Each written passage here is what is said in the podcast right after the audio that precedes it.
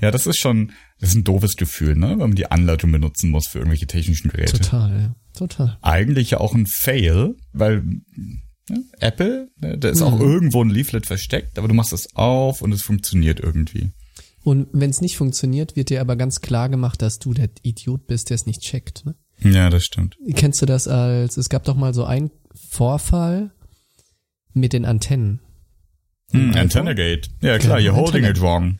Genau, Natürlich. genau. Und statt dass damals noch Steve Jobs Hm. einfach gesagt hat, sorry, wir haben einen Fehler gemacht, hat er gesagt, ihr Idioten, ihr haltet das einfach falsch. Ja. So ist das. Und trotzdem hat danach jeder, der gefragt hat, so einen komischen Bumper umsonst Ja, bekommen. genau. Hm. Mhm. Und auf meinem Mikro, ich habe ja auch so ein, so ein Quer-Reinsprechmikro vor mir, Mhm. da steht hilfreicherweise, auf der Rückseite steht auch Back drauf, Ach, damit ich nicht versuche, von der falschen Seite reinzusprechen. ja, smart. Ja, Hm. für unsere Hörer, ich habe ein neues Mikro und jetzt muss sich Florian was Neues überlegen, weil bisher, wenn er Post-Production macht, zieht er immer das Lame Duck Plugin über mein Audio Mhm. drüber, damit ich mich so blöd anhöre. Hm. Und jetzt habe ich ein neues, jetzt bin ich sehr gespannt, was er macht. Und vielleicht habe ich ja gar kein neues Mikro, Florian. Was Hm. machst du jetzt? hm, Ich würde einfach sagen, ich guck mal, ob es so ein Space Alien Plugin gibt für ich hier Hm. nutze. TSL, das ist der Podcast für Business Casper, Nerds und alle dazwischen. Nur echt mit Christoph und Florian und der Roboterstimme eures Vertrauens. Viel Spaß mit der neuen Folge.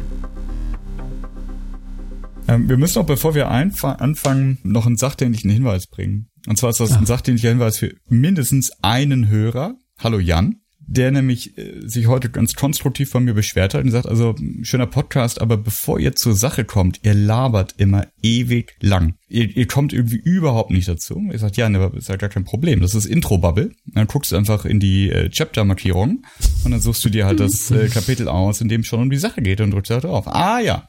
Was ich ja immer in meinen Podcasts, die ich so anhöre, mache, ist, es gibt ja so 15 Sekunden vorwärts, 15 Sekunden rückwärts Buttons. Hm. Mindestens hier in der Apple Podcast App. Und die ersten zwei, drei Minuten überspringe ich damit meistens. Weil entweder es kommt Gelaber, so wie bei uns, Ja. oder es kommt Werbung. So wie bei Also uns dann Werbungsgelaber. bald. Ja, ja, Ja. genau. Ja, ja. Genau. Also, lieber Jan, einfach ins Kapitel gehen und dann hier mal gucken. Also jetzt steht da noch Intro-Bubble drunter und äh, dann hoffentlich kommt jetzt dann gleich auch irgendwie ein Kapitel, das, das äh, Spaß macht Das kann anzuhören. dauern. Und für alle anderen, denen es genauso geht, äh, ungefähr bei Minute 10 setzt das dann normalerweise ein und dann geht's auch irgendwann um was. Dann zieht's richtig an. Toll. dann zieht's richtig an. Hervorragend. Herzlich willkommen zu TSL. Folge? 25. Mm. Ist ein rundes Jubiläum. Toll. Aber wir haben ja irgendwie die, was haben wir gefeiert? Die 10, die 20, irgendwas haben wir so dolle gefeiert. Jede Folge wird gefeiert. Nein, aber die Retrospektive haben wir, glaube ich, zu den ersten 15 Folgen Mhm. oder irgendwie sowas Quatschiges. Und zack Oder- ist man 25, ne? Ja. Ich glaube, wir haben die ersten 15 Hörer haben wir gefeiert. Ist auch egal.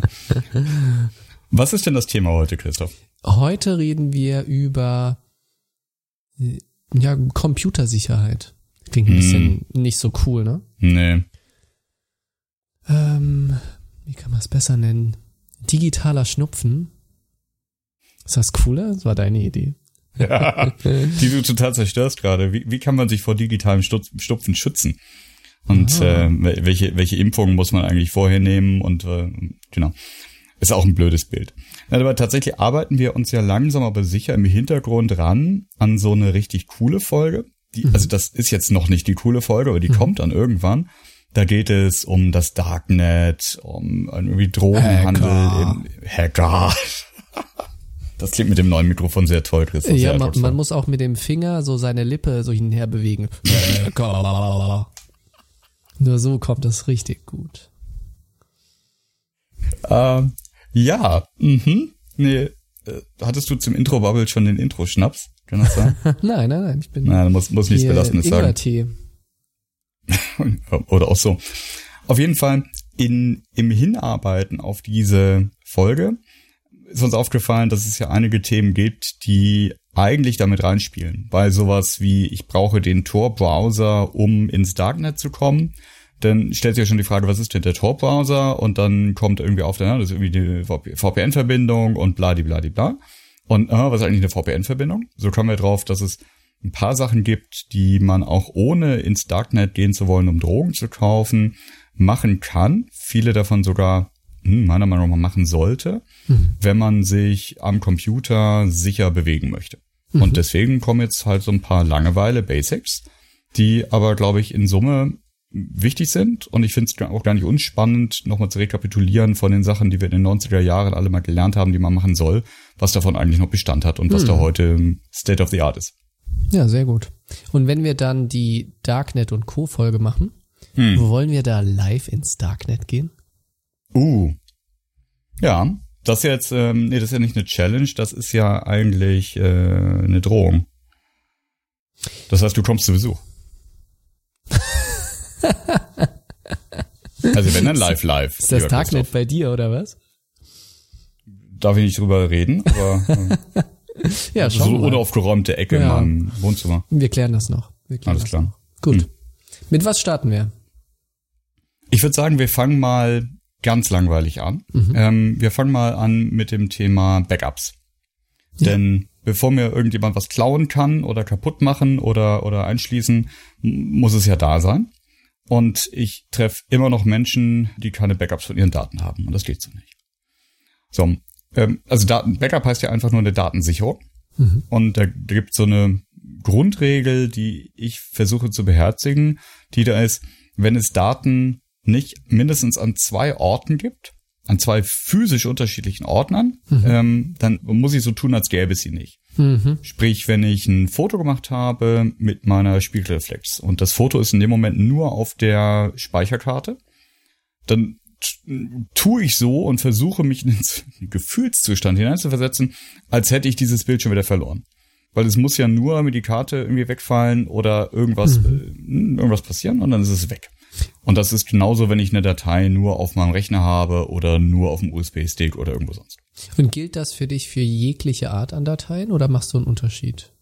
Die, die Was ich gerne ist? behalten möchte. Mhm. Also die, bei denen es dich schmerzen würde, wenn sie weg wären? Weil bestimmt hast du ja wie ich auch viele Daten, wo du sagst, naja, wenn sie weg sind, sind sie halt weg, ne? Ja, absolut. Also wie zum Beispiel, ähm, wir sind ja beide noch in einer Zeit aufgewachsen, wo man nicht Spotify hatte und nicht die ganze hm. Zeit Musik über YouTube gehört hat, sondern sich im Tauschhandelsverfahren Musik angeeignet hat. Legal. Hm. Legal. Natürlich, mhm. ja, ja. So eine Festplatte hast du vielleicht auch, wo ganz viel Musik drauf ist, wo du irgendwie auf der einen Seite, wenn du reinschaust, denkst du, was habe ich mal gehört, bitte? Und auf der anderen Seite denkst du, oh, wenn das weg wäre, ich habe so lange gebraucht, das zusammenzusammeln. Gilt deine Regel mit den zwei Orten auch für solche Daten? Ja. Also oh. alles, alles, was ich gerne irgendwann noch mal hätte. Ich kann mich ja bewusst entscheiden zu sagen, also irgendwie, äh, keine Ahnung, äh, Scooter, die ersten Alben, ist wirklich nicht mehr meins. Also das, was sie jetzt machen, ist natürlich großartig, aber früher, da waren sie noch nicht reif. Das soll jetzt weg. Lösche ich das halt. Das ist also als bewusste Entscheidung ja immer okay. Aber ich möchte nicht in die Situation kommen, dass ich mir denke, boah geil, Hyper Hyper, die erste Single, da würde ich gerne mal reinhören. Und dann stelle ich fest, ach scheiße, die Datei ist zerschossen oder die Datei ist weg und die war auf einer Platte, die jetzt kaputt ist. Okay, noch eine letzte Frage dazu und ich frage mal andersrum. Hm.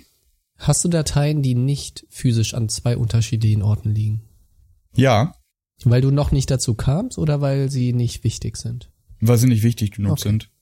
Das sind so so so Ramsch-Ordner. Mhm. Also ich habe zum Beispiel entmülle ich ab und an mal den den Download-Ordner auf meinem Rechner.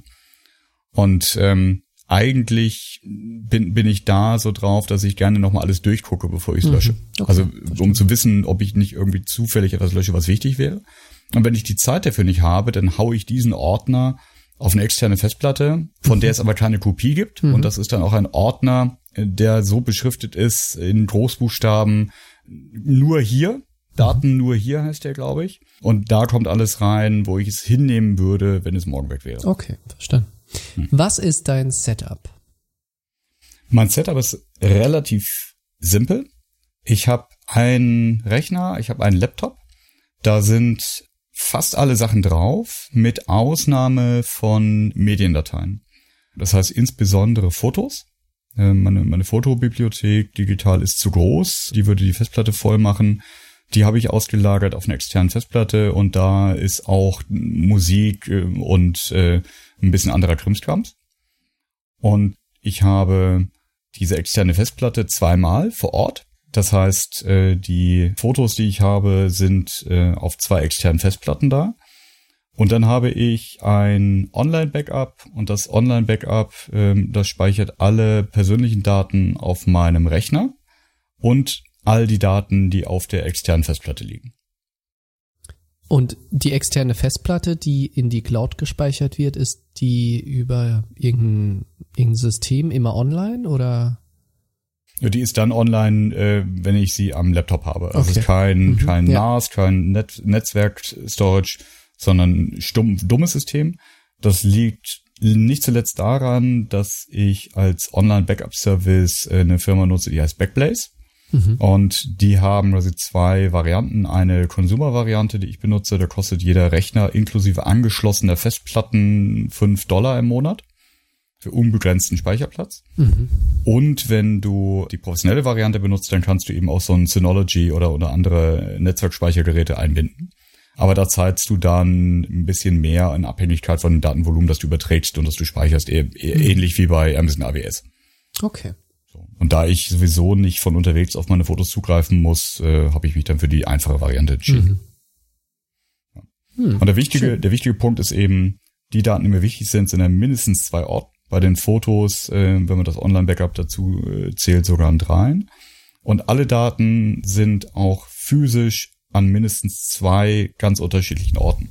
Mhm. Ja, das heißt also, es macht, machte mich irgendwann vor ein paar Jahren schon sehr nervös, dass meine Fotos zwar hier vor Ort an, auf zwei Festplatten waren. Ja, das heißt also, so einen technischen Defekt äh, konnte ich vorbeugen, oder zumindest statistisch relativ guter Sicherheit vorbeugen.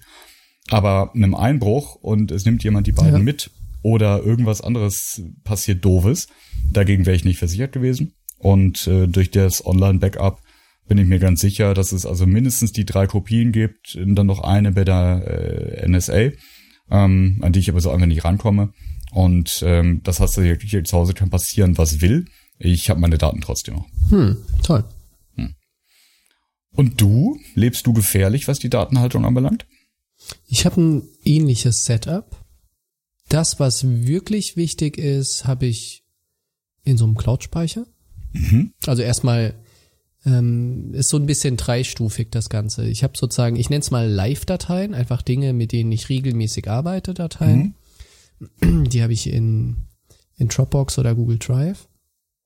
Und alles, was ich nicht so häufig brauche, habe ich auch auf zwei Festplatten wie du. Ähm, die eine heißt Master, die andere heißt Second. Keine Ahnung, ob das eine sinnvolle Bezeichnung ist. Mhm. Aber äh, wenn ich mal wieder was rüberspeichere, dann kommt das erstmal auf Master und alle Mhm. paar Monate synchronisiere ich das auf die zweite Platte. Mhm.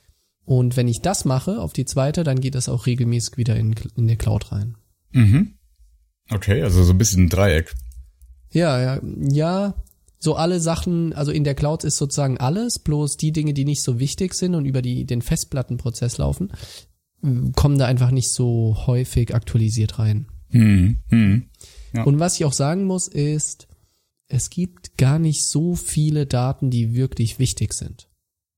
Hm. Also ich habe das mit der Zeit gemerkt, wenn ich mal dann auf meine Festplatten schaue, was ist da eigentlich so drauf, dann sind da viele Dinge, wo ich sagen würde, naja, dann sind sie halt weg. Ne?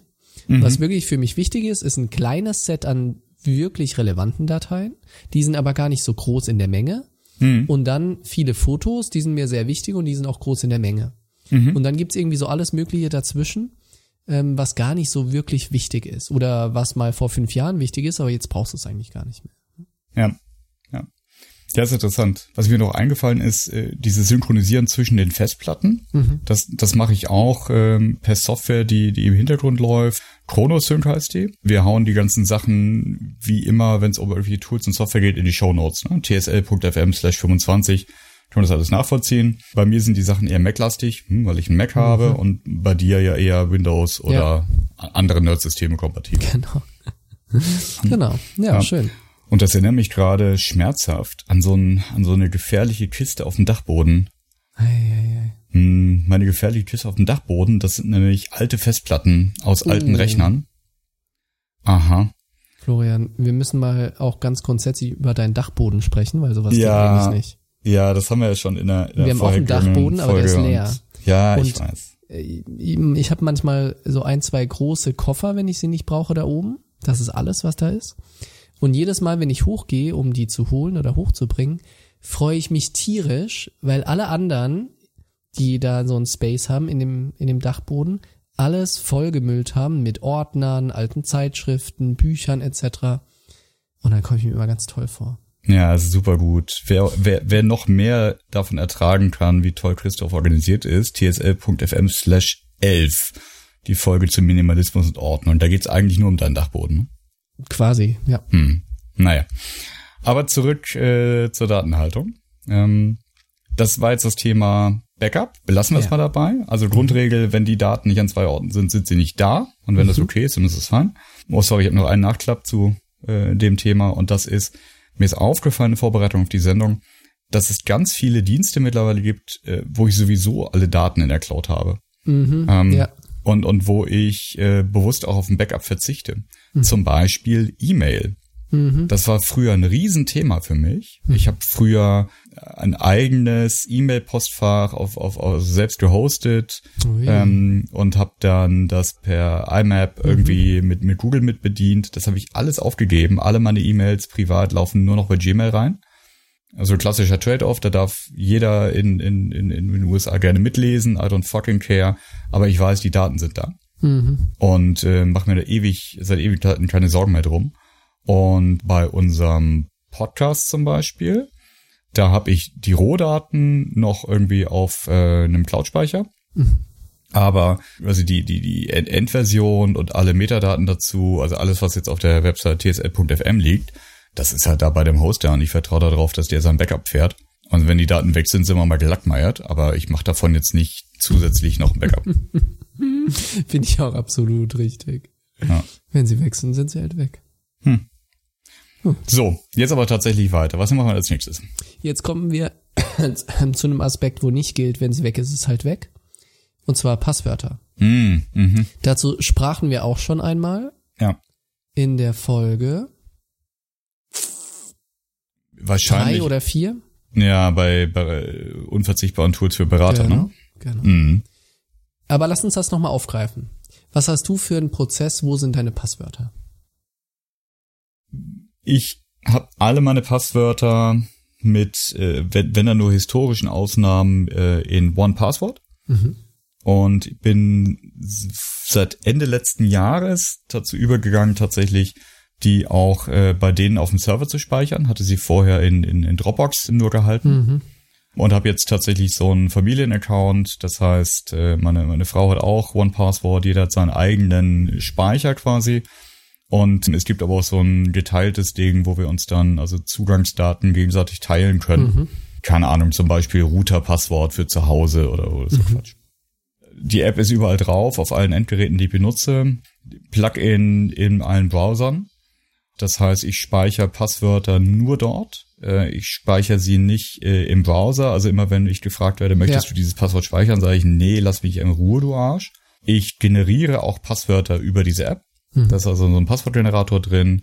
Und also dadurch, dass ich weiß, das Passwort wird gleich gespeichert, kann ich jetzt halt auch elendig sichere, äh, gute Passwörter vergeben. Und leider hat die App auch eine Funktion, die mich darauf hinweist, bei wie vielen Diensten ich äh, gleiche Passwörter verwendet habe. Ähm, und im schlimmsten Fall Also so eine gleich, dann. ja, gleiche ja, Username-Passwort-Kombination. ja. Ja. genau. Aber ich einen relativ Mhm. großen Schatz, so ähnlich wie die Kiste auf dem Speicher. Und da arbeite ich mich, wenn ich mal wirklich richtig Muße habe, immer arbeite ich immer so zehn ab und und cancel entweder alte Kunden oder oder ändere die. Denn und das ist auch so ein Thema. In der Software gibt es auch einen Abgleich mit öffentlichen Datenbanken, wo so geleakte Passwortinformationen gesammelt werden. Ähm, da da gibt es auch eine Website, Ha- have have I been owned? Äh, und owned natürlich in, in Hackersprech, also P-W-N-E-D. Ähm, und da kann man, das ist, Sprech. und das ist, das ist wirklich ernüchternd. Das, das sollte jeder mal tun. Ähm, sollte einfach mal seine äh, E-Mail-Adresse eingeben äh, auf der Seite und die gleicht es einfach mit Millionen von Datensätzen ab von eben publik gewordenen großen Leaks, äh, wo irgendwelche Datenbanken geknackt wurden. Und ich habe meine E-Mail-Adresse da eben dann auch mal wieder gefunden. So und äh, die ist dann normalerweise, ähm, also andersrum, wenn ich einzelne sichere Passwörter verwende, dann ist das halbwegs verschmerzbar, ja, weil meine E-Mail-Adresse ist eh äh, öffentlich. Aber wenn dann eben ein Passwort äh, mit äh, rausgekommen ist, das ich an anderer Stelle in genau der gleichen Kombination verwendet habe, dann habe ich natürlich ein Problem. Weil dann geht's ja nicht darum, dass da irgendwie so ein, so ein, so ein sitzt, der von Hand die Kombination durchprobiert, sondern da sitzt dann halt irgendeine Software irgendwo in Russland, in China, auf den Caymans oder sonst wo. Und die geht halt alle Online-Dienste, die sie kennt, durch mit diesen Passwortkombinationen und guckt, wo sie reinkommt. Ja. Mhm. Und das ist eine ganz reale Gefahr. Und tatsächlich hatte ich das auch schon, dass dann also auf einmal Accounts bei irgendwelchen äh, eher schlecht gepflegten Online-Diensten, äh, dass ich die Meldung bekommen habe, dass der Account jetzt irgendwie geändert mhm. wurde und so Quatsch. Und das ist dann doof. Mhm. Ja, ich habe ein ähnliches Setup, bloß ich habe einfach ein anderes Tool. Mhm. Da, bei mir ist das KeyPass X. Ich weiß nicht, das ist ein bisschen historisch bedingt. Das ist ein Open Source Tool, was ich ganz gut finde das liest sozusagen eine Passwortdatei, eine Passwortdatenbank. Das ist wirklich physisch eine Datei, wo alles verschlüsselt drinsteht, mhm. mit einem Masterpasswort zu öffnen. Und die kannst du auch hinlegen, wo du willst. Kannst dir in die Dropbox legen oder dir per Mail schicken oder auf dem USB-Stick mit dir rumschleppen.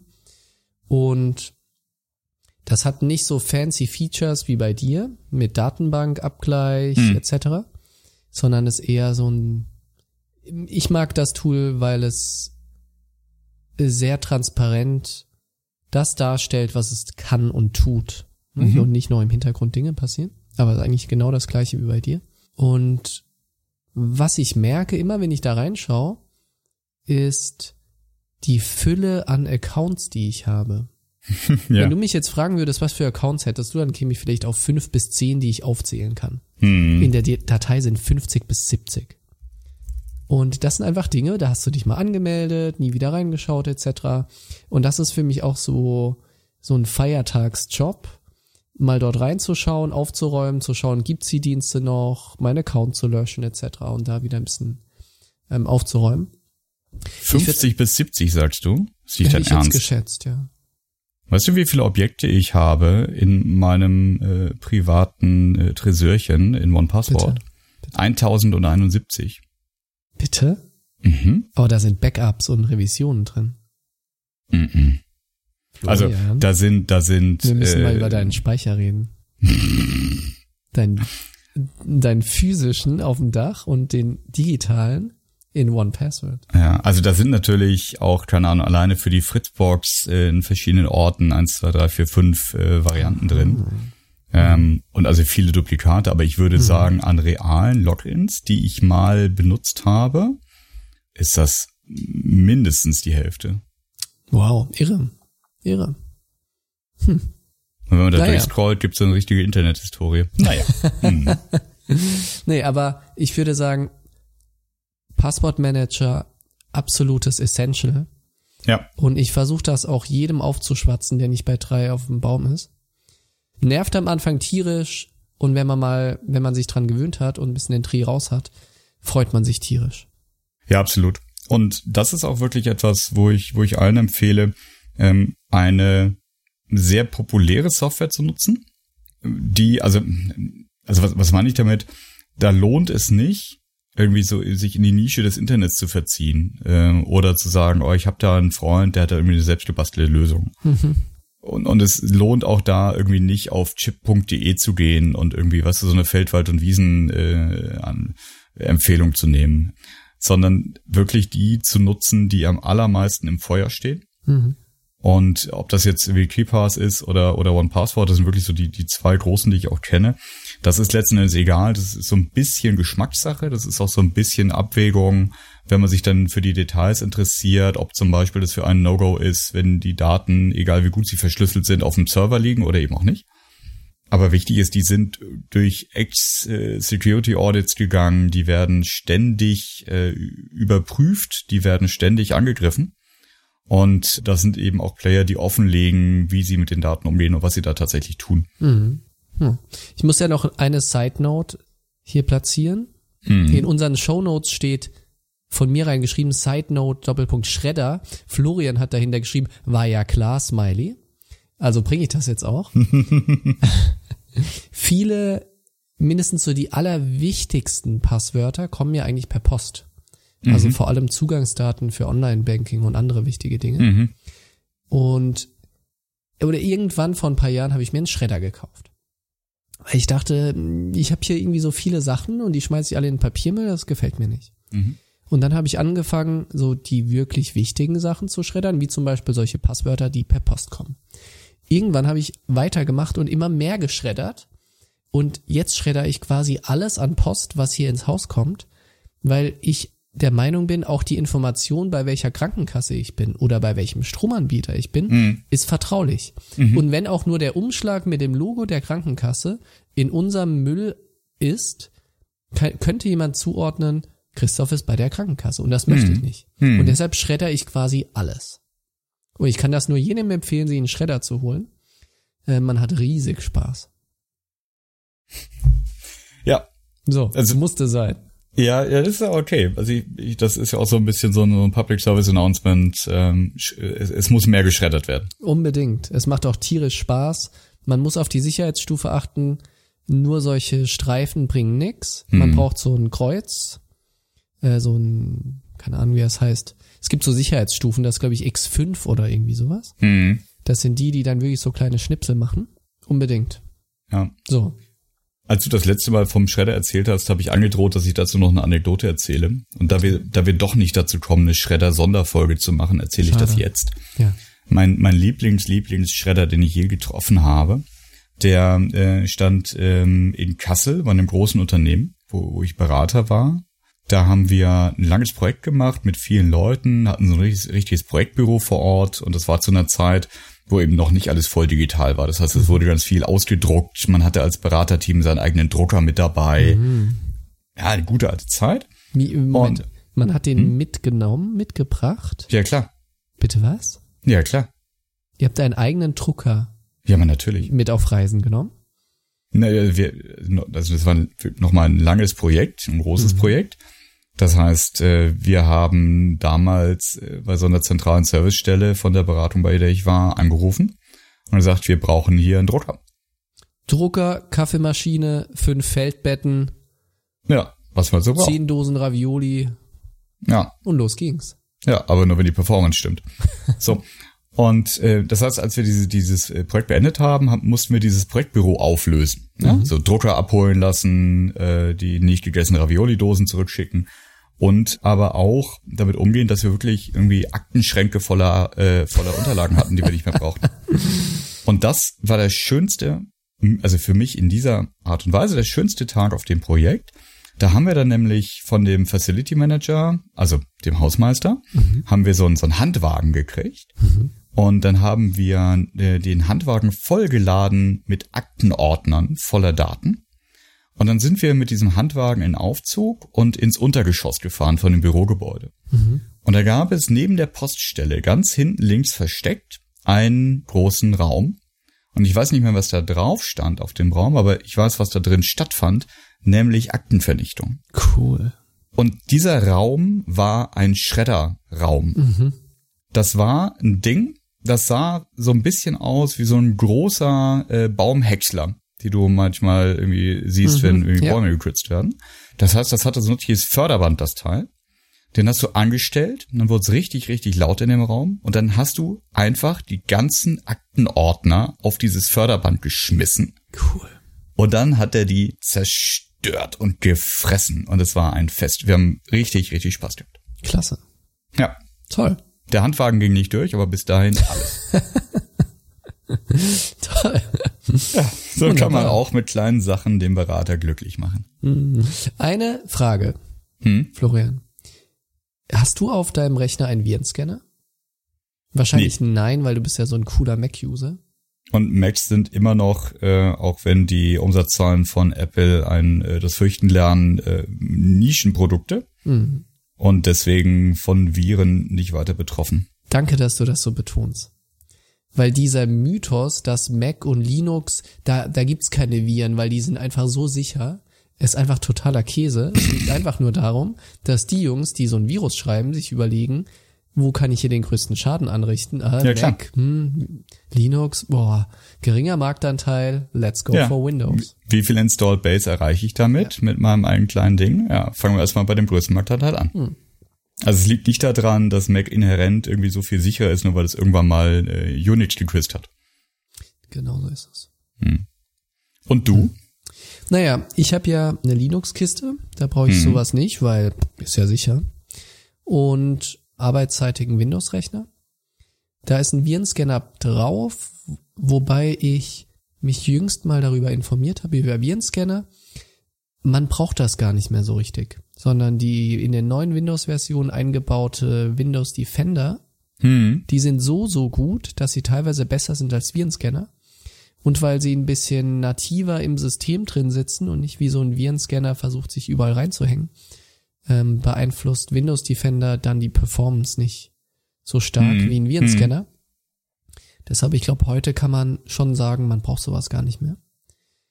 Und weil bei Windows der eingebaute Defender, wenn man denn dann auch immer Updates macht, sehr, sehr gut ist. Also das heißt, nicht nur die neueste Version von Windows, sondern auch das letzte Release und die alle Sicherheitsupdates eingespielt, ne? So ist das. Mhm. Womit wir beim nächsten Thema sind. Uh, Updates. yes. Updates ist ja so für die meisten so eine super nervige Sache, weil der Computer nervt, will was, will neu starten etc. Wegklicken. Mhm. Und ich muss sagen, das, das ist immer so nervig, aber es hat aus Sicherheitsgründen schon wirklich wichtige Gründe. Weil das meiste, was in diesen Updates drin ist, sind wirklich Sicherheitsfixes für irgendwelche Sicherheitslücken, die vielleicht relativ selten sind oder die Wahrscheinlichkeit ist gering, dass ich da irgendwie mit in Berührung komme. Aber der Großteil aller Updates sind nicht Feature-Updates, sondern Sicherheitsupdates. Ja. Und, und haben eigentlich immer irgendwo ihren Grund. Ja. Ja, genau. Das, das sieht man, finde ich, noch viel schöner auf äh, mobilen Geräten. Ne? Also wenn ich äh, bei iOS gucke, ganz viele Entwickler von, von großen populären Apps äh, sind ja mittlerweile auf einem, also manchmal auf einem wöchentlichen Release-Cycle. Ja, das heißt also jede Woche oder jeden Monat mindestens gibt es ein Update für die App. Und ganz oft steht dann daneben diese Woche irgendwie nur Bugfixes oder nur äh, eine Verbesserung der Ver- Performance, bla bla bla bla. Irgendwie sowas was Nichtssagendes. Und meine erste Reaktion ist aber auch schade, ja, nothing shiny, keine neuen Features, irgendwie nicht zum Spielen, bla. Und dann gilt aber das, was du sagst. Im Zweifel beheben die einfach im Hintergrund und ohne Trara irgendwelche Kleinigkeiten, die eine Woche später schon ein Angriffsvektor sein können. Ja. Ja. Ne, das heißt also eigentlich sind diese, diese, ich weiß nicht, was der Begriff dafür ist. Es gibt ja große Releases für Software, die also normalerweise eine neue Nummer vorne dran kriegen. Also keine Ahnung, Windows 11 Ja. statt Windows 10. Und dann gibt es die, die Point Releases. Das heißt, äh, es ist alles noch kompatibel zueinander, aber es gibt irgendwie neue Features. Und dann gibt es das, wozu mir der Begriff nicht einfällt, quasi der, der zweite Punkt hinterm Komma. Also 10.3.5. Und das sind dann normalerweise irgendwie so Bugfixes, Security Genau. Releases, die am allerlangweiligsten sind, weil für mich als User nichts Neues dazukommt, außer dass es halt immer noch funktioniert. Genau. Und das sind genau die, die wichtig sind. Das ist leider so und wir sprechen dann in der Folge mit ähm, Hacker, Botnetzen und Co. darüber, was überhaupt so eine Sicherheitslücke ist und wie sowas eigentlich funktioniert und welchen Schaden ich wirklich davon tragen kann. Aber bis dahin würde ich jedem empfehlen, Updates, auch wenn es nervt, sollte es sein. Ja. So. Und aus, aus dem Grunde aktiviere ich auch bei aller Software, die ich installiere, wenn sie es mir anbietet, dass sie automatisch beim Start nach Updates suchen darf. Ich schalte das überall an. Das heißt, in dem Moment, wo ich eine, eine Software auch nach langer Zeit aktiviere und die mir sagt, hey Florian, es gibt jetzt aber ein Update, dann ist mein erster Klick, bevor ich die weiter nutze, sagen, okay, dann mach das bitte erstmal. Ja. Hm. Dann lass uns mal zu den spannenden Sachen gehen. Hm, Weg von Updates hin to the Internet. to the Internet. Welchen Browser hast du? Ich benutze mehrheitlich Chrome. Mhm. Ähm, was, was ich irgendwie mir, mir nie erträumen hätte wollen.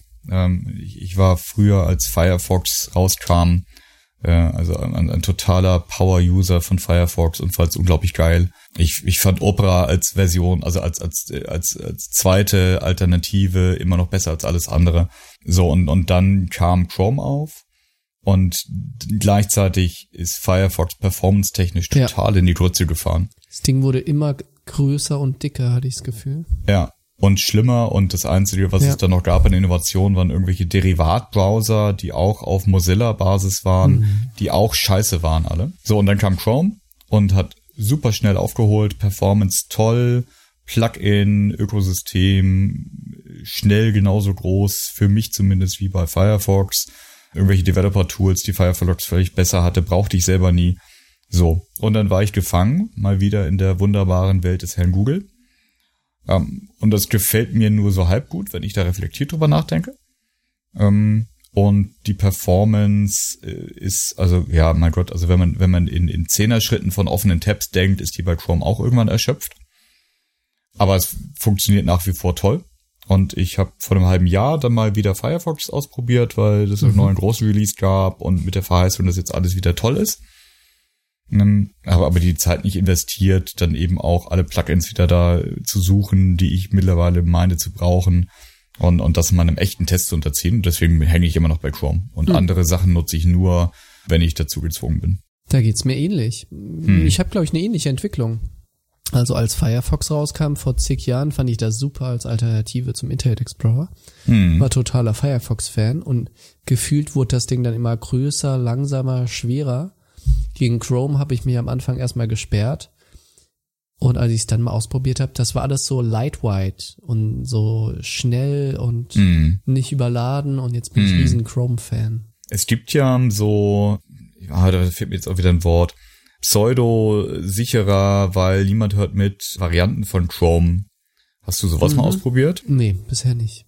Und was für Plugins hast du? Add-ons? Die ganze Menge aber Fokus liegt ja auf Sicherheit mhm. heute und nicht auf Convenience und sonst was. Also äh, ein, ein wichtiges Plugin ist eben dann der äh, Passwortmanager natürlich. Das ist täglich mhm. in, in, in Arbeit. Ich habe ein Plugin vom EFF, der Electronic Frontier Foundation, mhm. und das Ding heißt HTTPS Everywhere. Mhm. So. Das hat, glaube ich, so, so ein bisschen an, ja, an Schlagkraft verloren oder an Wichtigkeit seitdem äh, Chrome selber angefangen hat, wo es geht, genau. auch ja. HTTPS-Verbindung, also eine, eine ne verschlüsselte Verbindung zu Webseiten äh, zu verlangen. Ich glaube, ich habe das immer noch installiert. Ähm, weißt du, ob, ob ich das noch brauche? So, das nee, ist das wirklich. Ich hatte das früher auch. Also was das, was das ja gemacht hat, ist, wenn du auf eine Webseite gehst, dann schaut das im Hintergrund erstmal, gibt's nicht auch eine HTTPS-Variante, also eine verschlüsselte Variante und mhm. leitet dich automatisch dahin um. Ich glaube, seit ein oder zwei Jahren macht Chrome das automatisch. Keine Ahnung, was das Plugin dann noch so tut. Ja, wahrscheinlich äh, liest das einfach mit und lacht mich aus. Hm. ja. ja. Und, und sonst weiteres sicherheitstechnisch? Ich hatte das Plugin von der nicht mitlesenden Suchmaschine DuckDuckGo zeitlang installiert. Das hat dann aber auch zur Folge gehabt, dass es die Default-Suchmaschine eben von Google umgestellt hat auf DuckDuckGo. Und fandst du nicht so gut? Nee, das, das Problem ist einfach, äh, dass ich äh, die Google-Suchergebnisse gewohnt bin. Und ja, das findet einfache Sachen auch, aber es ist äh, trotzdem nicht vergleichbar. Und dann habe ich angefangen, immer halt G-Ausrufezeichen als Präfix in den, die Suche zu schreiben, damit er über Google sucht. Mhm. Und das wurde mir irgendwann einfach zu doof und ich habe die, ich habe es nicht gefunden, dass ich nur diesen Aspekt ausschalten kann weil was das Plugin ansonsten macht, ist ziemlich cool, weil es eben zum Beispiel verhindert, dass irgendwie Informationen durchgereicht werden. Ich glaube, du kannst auch äh, kriegst auch angezeigt, welche Tracker da im Hintergrund mitlaufen, also mhm. welche Tracking-Software ja. genutzt wird auf der Website, auf der ich bin, etc. Das fand ich eigentlich alles sehr gut. Aber es ist tatsächlich leider an der Stelle, wo es um, um die Suchengine selber geht, bin ich irgendwie auf, also hänge ich einfach an Google ja. und, und brauche das auch im täglichen. Und selber?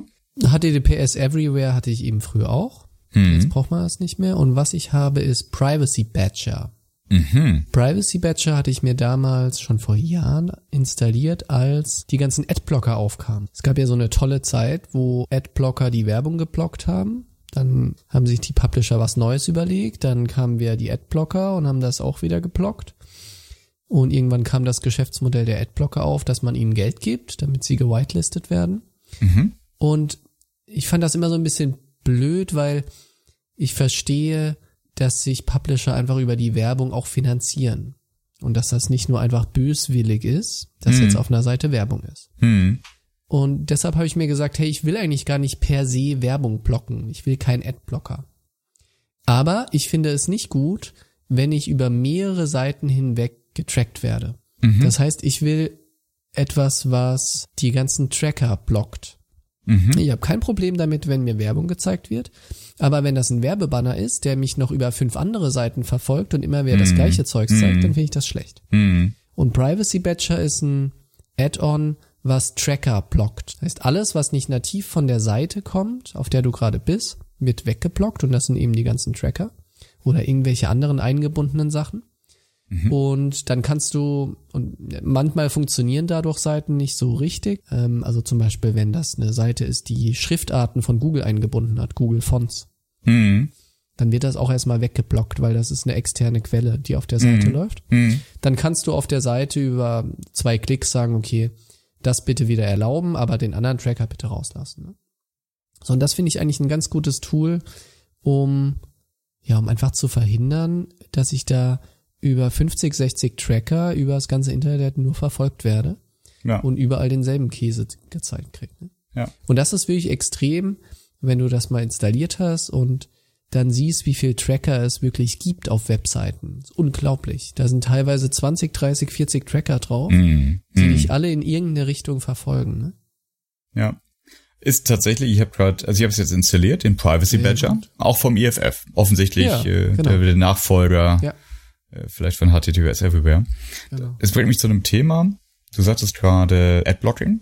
Mhm. Habe ich tatsächlich dauerhaft an und deaktivi deaktiviere es gerne auf den Seiten, die werbefinanziert sind, die ich auch tatsächlich lesen möchte. Mhm. Deaktiviere es zum Beispiel nicht auf Bild.de, sondern immer, wenn ich irgendwie auf einen, auf einen Link komme, der, wo ich nicht geguckt habe und es ist dann die Bildzeitung, bin ich insgeheim ganz froh, dass ich den Adblocker anhabe, weil dem möchte ich gar kein Geld geben, auch nicht indirekt und verzichte dann gerne darauf, den Artikel dort zu lesen und, und lese es dann woanders. Mhm. Womit ich gerade liebäugle, weil ich von meinen genialen Kollegen zum Geburtstag nämlich ein Raspberry Pi geschenkt bekommen habe, dass ich eine, also zu Hause quasi eine netzwerkweites Adblocking betreibe. Dazu gibt's äh, eine, eine Software, die mir auf, auf dem Raspberry Pi läuft, die nennt sich Pi-Hole.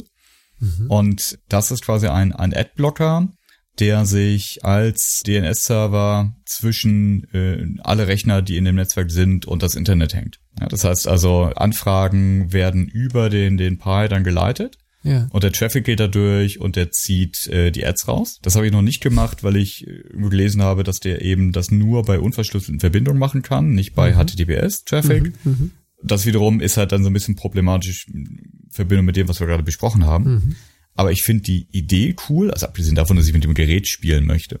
Ich finde die Idee cool, quasi so eine, so eine, äh, so, ein- so ein Filter vor mein gesamtes Heimnetzwerk zu hängen, damit ich auch äh, gar nicht bei meiner Frau und irgendwann später bei meiner Tochter darauf achten muss, dass die irgendwie so Adblocking sonst was haben, sondern ich kann es einfach rausziehen.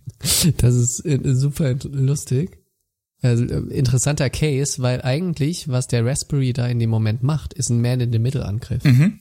Mhm. Also er setzt sich zwischen Verbindungen und lauscht mit und ändert den Netzwerkverkehr sogar. In dem Fall. Ne? Mhm. Und klar, das kann er normalerweise nicht bei Ende zu Ende verschlüsselten Verbindungen. Ähm, interessant. Ja, Da sind wir ja, das ist ja ein nahtloser Übergang zu unserem nächsten Thema. eigentlich schon. Wollen wir jetzt an der Stelle Schluss machen? Nee, ich meine zu unserem letzten Punkt Ach so. Hm. ähm, auf unserer Agenda für heute. Und zwar Verschlüsselung und Zertifikate und Co. Hm. Ja, ja. Das hattest du bestimmt auch schon manchmal, dass du auf eine Seite gehst und dann sagt der Browser, hey, ich, ich habe hier so ein Zertifikat. Irgendwas stimmt damit nicht, Florian. Was soll ich machen? Sag Hm. du es mir. Soll ich einfach, soll ich es einfach mal ignorieren? Oder willst du hier abbrechen?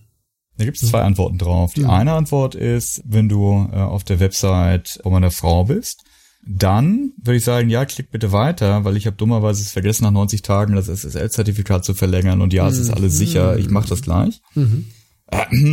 Aber bei allen anderen Seiten gilt, um Gottes Willen bitte nein. Und du darfst jetzt erklären, warum das richtig ist. Das ist, glaube ich, eine der aller, aller wichtigsten Regeln, die man befolgen sollte im Internet. Wenn ein Zertifikatsfehler kommt, dann nicht auf ignorieren. Hm. Weil das Setup, was passieren kann, ist folgendes.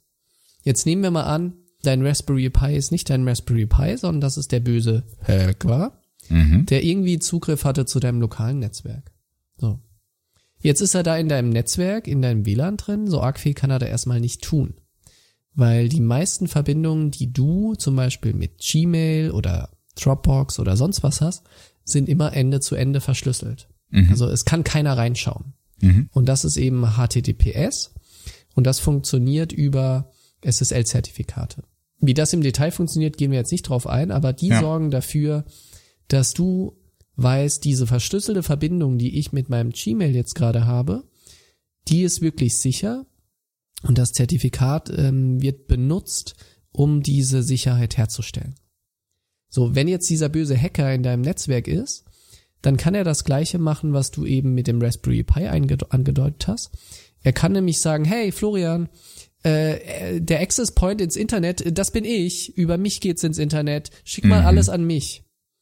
Und was dann passiert ist, aller Traffic kommt zu ähm, zu dem Hacker oder jetzt zu deinem Raspberry Pi und der im einfachsten Fall leitet er das einfach nur weiter. Das heißt, er macht gar nichts Mhm. sondern er, er sieht den Traffic, den, wenn das verschlüsselt ist, kann er ihn gar nicht lesen, ne, sondern einfach, okay, da ist Traffic an diese Seite, naja, ich leite es halt weiter. So. Was jetzt passiert in so einer Man-in-the-Middle-Attacke ist, dass dein Hacker oder dein Raspberry Pi jetzt sagen würde, Florian, äh, du willst mit Gmail eine sichere Verbindung aufbauen. Ja, ja, ich bin, ich bin das. Ähm, mach mal mit mir.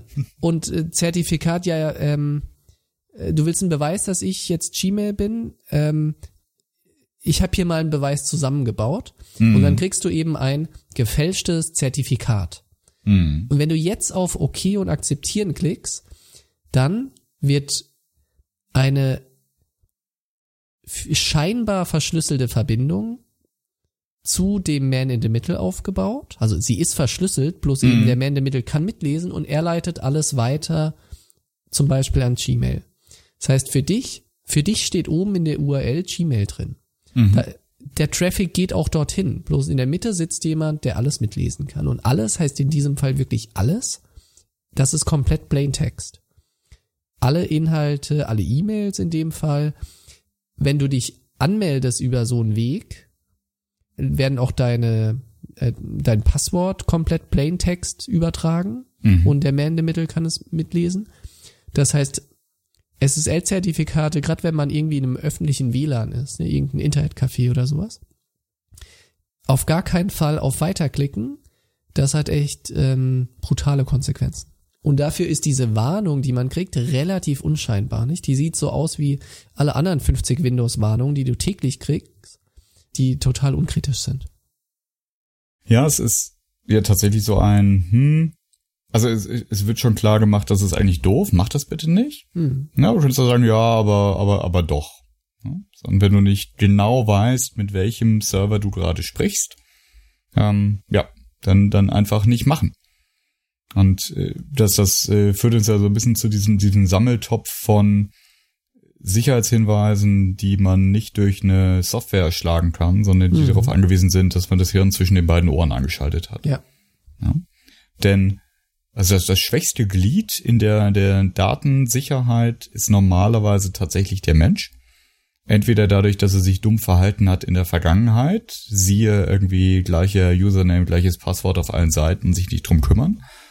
Oder dass er sich in dem Moment gerade dumm benimmt, siehe, ja, ich klicke halt auch mal weiter, obwohl mich das System gewarnt hat. Mhm. Oder ich mache Anhänge aus E-Mails auf, die von irgendwelchen dubiosen ähm, Versendern kommen oder wo dann steht, hallo, äh, hier ist das Bild, nach dem du gefragt hast, echt toll geworden, liebe Grüße Franz. Und du hast nach keinem Bild gefragt und kennst auch keinen Franz. Klickst immer mal drauf, weil du denkst, boah, vielleicht ist es das peinliche Bild von wem anders. ja? Oder eben ja. die Nachricht, äh, die Datei, die Sie angefordert haben, ist jetzt verfügbar, bitte drücken, äh, bitte loggen Sie sich hier ein und, und so weiter und so fort. Hm, so ist das. Die meisten von uns sind ja, wenn sie Empfänger sind von irgendwelchen Attacken, Opfer von sehr weit gestreuten Sachen. Ja, ja ähm, hochautomatisiert. Weil, ja, ganz genau, weil, weil die mhm. allerwenigsten werden persönlich aufs Korn genommen. Ja, das ja. ist dann, das passiert wirklich nur, wenn man selber in der Position ist und andere davon auch Kenntnis erlangen können, dass man auf Daten sitzt, äh, die, die spannend sind. Ne? Und dann kommt das ganze Thema Social Engineering nochmal ganz anders raus. Dann muss man sich wirklich anfangen, darum zu kümmern, äh, mit wem man wie spricht, äh, wie man ein Telefonat, bei Telefonaten sicherstellt, dass die Menschen die sind, für die sie sich ausgeben und so weiter und so fort. Aber das für, für, für Normalverbraucher wie uns ist das eigentlich gar nicht das Thema sondern wir müssen nur auf die Sachen reagieren, die vollautomatisch ausgespielt werden und die halt wirklich auch zurzeit noch ja ein vergleichsweise geringes Intelligenzniveau an den Tag legen. Ja? Also dann, dann weiß mhm. das Ding vielleicht, wie ich heiße, aber die meisten solcher sogenannten Phishing-Attacken, also wenn ich E-Mails bekomme, die darauf abzielen, dass ich mich auf dubiosen Webseiten anmelde, die so aussehen wie Google, äh, Windows, äh, Amazon, sonst was, die kriegt man auch mit, wenn man dann eben ein Auge dafür hat und wenn man sensibel dafür ist, dass man nur auf Sachen klickt, von denen man genau weiß, dass es das ist, was man haben wollte. Mhm. Eigentlich hat sich dieser ganze Bereich wirklich so aufgeteilt. Entweder das sind hochautomatisierte Systeme, mhm das sind viele Botnetze auch, nicht? Da reden wir dann wieder in der nächsten Folge darüber, was das eigentlich ist. Aber hm. das sind große Computer, weltweit verteilte Computernetzwerke, meistens auf deinem Rechner. Dein Rechner ist auch Teil davon. Die automatisiert Angriffe versuchen durchzuführen. Ne? Hm. Und das sieht jeder, der irgendwie einen Server im Internet hat oder irgendeine Webseite mit WordPress oder sowas, nicht? Ja. Auch auf den Seiten, die ich habe, für die sich eigentlich kaum jemand interessiert hunderte von Angriffen pro Tag. Nicht? Mhm. Einfach weil das hochautomatisiert ist. Das ist so die eine Liga. Und die andere Liga, wo es wirklich individuell wird, die ist nicht so semi-professionell individuell, sondern da reden wir wirklich über richtig professionelles Phishing mit individualisierten E-Mails, genau auf dich zugeschnitten etc. Ne? Ja. Also diese zwei Extreme. Ja, genau. Und, und letzteres glaube ich, braucht auch tatsächlich ein, das ist außerhalb des Bereiches dessen, was man so mit Intuition äh, lösen kann. Weil sonst hm. wäre das nicht, nicht so erfolgreich. Kevin Mitnick, einer ja. der, der berühmtesten Hacker, mhm. äh, die, mhm. die, die es hier gab, der hat dazu ein schönes Buch geschrieben, denke ich mal. Das ist, glaube ich, auch ganz alt mittlerweile, aber das war, war damals, als es rausgekommen ist, für mich so eines der Dinge, wo ich dachte, ach du Scheiße, weil da eben so schöne Stories drinstehen, die das, die das einfach verdeutlichen mhm. und, und illustrieren was das denn heißt. Ne? Also das, das geht über, über Dumpster Diving. Ja? Das heißt also, mhm. ich suche bei Firmen, die keinen Schredder haben, würde bei dir natürlich nie passieren, nach Informationen und, und, und, und Fitzeln, die ich dann einsetzen kann. Und äh, dann rufe ich eben an und weiß, äh, der Joe, das ist aber der, der in der Abteilung 17 für die Daten zuständig ja. ist, weil der macht die ganzen Ausdrucke. Also rufe ich an im Sekretariat und sage, du, ich kann den Joe gerade nicht erreichen. Joe aus Abteilung 17, ähm, der wollte mir nicht die Liste schicken. Ähm, das hat jetzt nicht gemacht. Ich brauche die ganz dringend und, mhm. ähm, und, und James ist auch nicht da. Können Sie mir weiterhelfen? Mhm. Ja. Äh, gerade Kevin Mitnick, also das ist ja so die alte Hacker-Liga, ne? Mhm. Ähm, damals gab's noch so coole klingende Namen wie Cult of the Death, Dead Cow. Das war, und, und Kevin Mitnick war bekannt dafür, der war gar nicht technisch ein guter Hacker, sondern er war extrem gut im Social Engineering. Mhm. Und zwar genau das, irgendwo anzurufen und sich über viele einzelne Anrufe Informationen zu beschaffen, die du dann im nächsten Anruf wieder nutzt. Nicht? Dann findest du raus, dass der Typ der die ganzen Schredder bedient, halt Joe heißt. Das findest du über den einen Anruf raus und diese Information nutzt du im nächsten Anruf, wenn du dann sagst, hey, Joe ist gerade nicht da, hier, er macht ja die Schredder etc. Mhm. Und so sammelst du dir kleine Stückchen zusammen und irgendwann sprichst du mit jemand, der wirklich was zu sagen hat, kommst komplett authentisch rüber und holst dir die Infos, die du willst. Ja, ja, ganz genau. Hier, 2002 und, und 2006 auf Deutsch dann Die Aha. Kunst der Täuschung, Risikofaktor Mensch. Kommt auch direkt in die Show Notes. Exzellent. Ich glaube, ich ziehe mir das auch nochmal auf den Kindle. Sehr schön. So. Gibt's noch was zu sagen? Ja, tatsächlich einfach mit mitdenken. Also ich glaube, wir sind jetzt auch so in, in, in der Kette eigentlich die schöne Evolution entlang gegangen. Also was passiert mit den Sachen, die ich selber komplett kontrolliere, so wie die, die Fotos auf meiner Festplatte? Was muss ich denn machen, wenn ich äh, anfange ins Internet zu gehen? Mhm. Was kann ich einrichten und quasi als äh, ja, Hygienemaßnahmen einhalten? Aber der, der letzte Appell ist eigentlich fast der wichtigste. Ist halt mitdenken. Ich glaube, mittlerweile sind wir auch in der Zeit angekommen, wo man nicht mehr naiv sein kann, wenn man den Computer benutzt und im Internet unterwegs ist. Denn äh, die Professionalisierung von Kriminalität in allen möglichen Facetten rund ums Internet und in der Darknet-Folge kommen ja noch ganz spannende andere Aspekte dazu, die ist eben schon lange da. Und äh, wer, wer jetzt so doof ist, eben auf äh, Links zu drücken, die er nicht angefragt hat, äh, oder sich einzuloggen, obwohl er gar nicht weiß, warum er sich jetzt einloggen muss, am besten auch seine Kreditkarte zu hinterlegen, der ist jetzt, also er hat keinen Welpenschutz mehr. Der, der, ja, also da, dafür ist das ganze Thema einfach mittlerweile zu reif.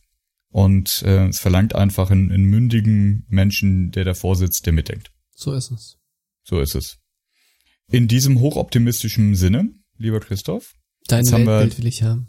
Ja, jetzt haben wir die die äh, ja die Hygienefaktor Langeweile Folge hinter uns und jetzt steht dem Darknet eigentlich nichts mehr im Weg, außer dass ich's noch finden muss auf dem Speicher oder da hinten in der Ecke. Wir finden Wahrscheinlich das ist das Darknet nämlich in deinem Spei auf deinem Speicher. Hm. Da gehen wir da gehen wir zusammen hin. Das würde einiges erklären. Alles klar. Shownotes unter tsl.fm slash 25. Fünf Sterne immer gerne. Liebe Grüße. Ciao, ciao. Tschüss.